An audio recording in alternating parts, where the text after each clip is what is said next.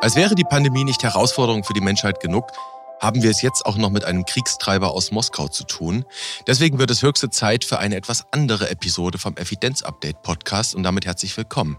Wir das sind Martin Scherer, Präsident der Deutschen Gesellschaft für Allgemeinmedizin und Familienmedizin, der DGAM, und Direktor des Instituts und Poliklinik für Allgemeinmedizin am UKE in Hamburg. Und hier am Mikro ist Dennis Nösler, Chefredakteur der Ärztezeitung aus dem Hause Springer Medizin. Moin, Herr Scherer nach Hamburg. Hallo, Herr Nössler. Herr Scherer, aus gegebenem Anlass, ich hatte es gerade angedeutet, müssen wir heute über eine ja wirklich sehr wichtige Frage sprechen, nämlich gibt es eigentlich irgendeine Evidenz dafür, dass Krieg irgendeinen Nutzen hat?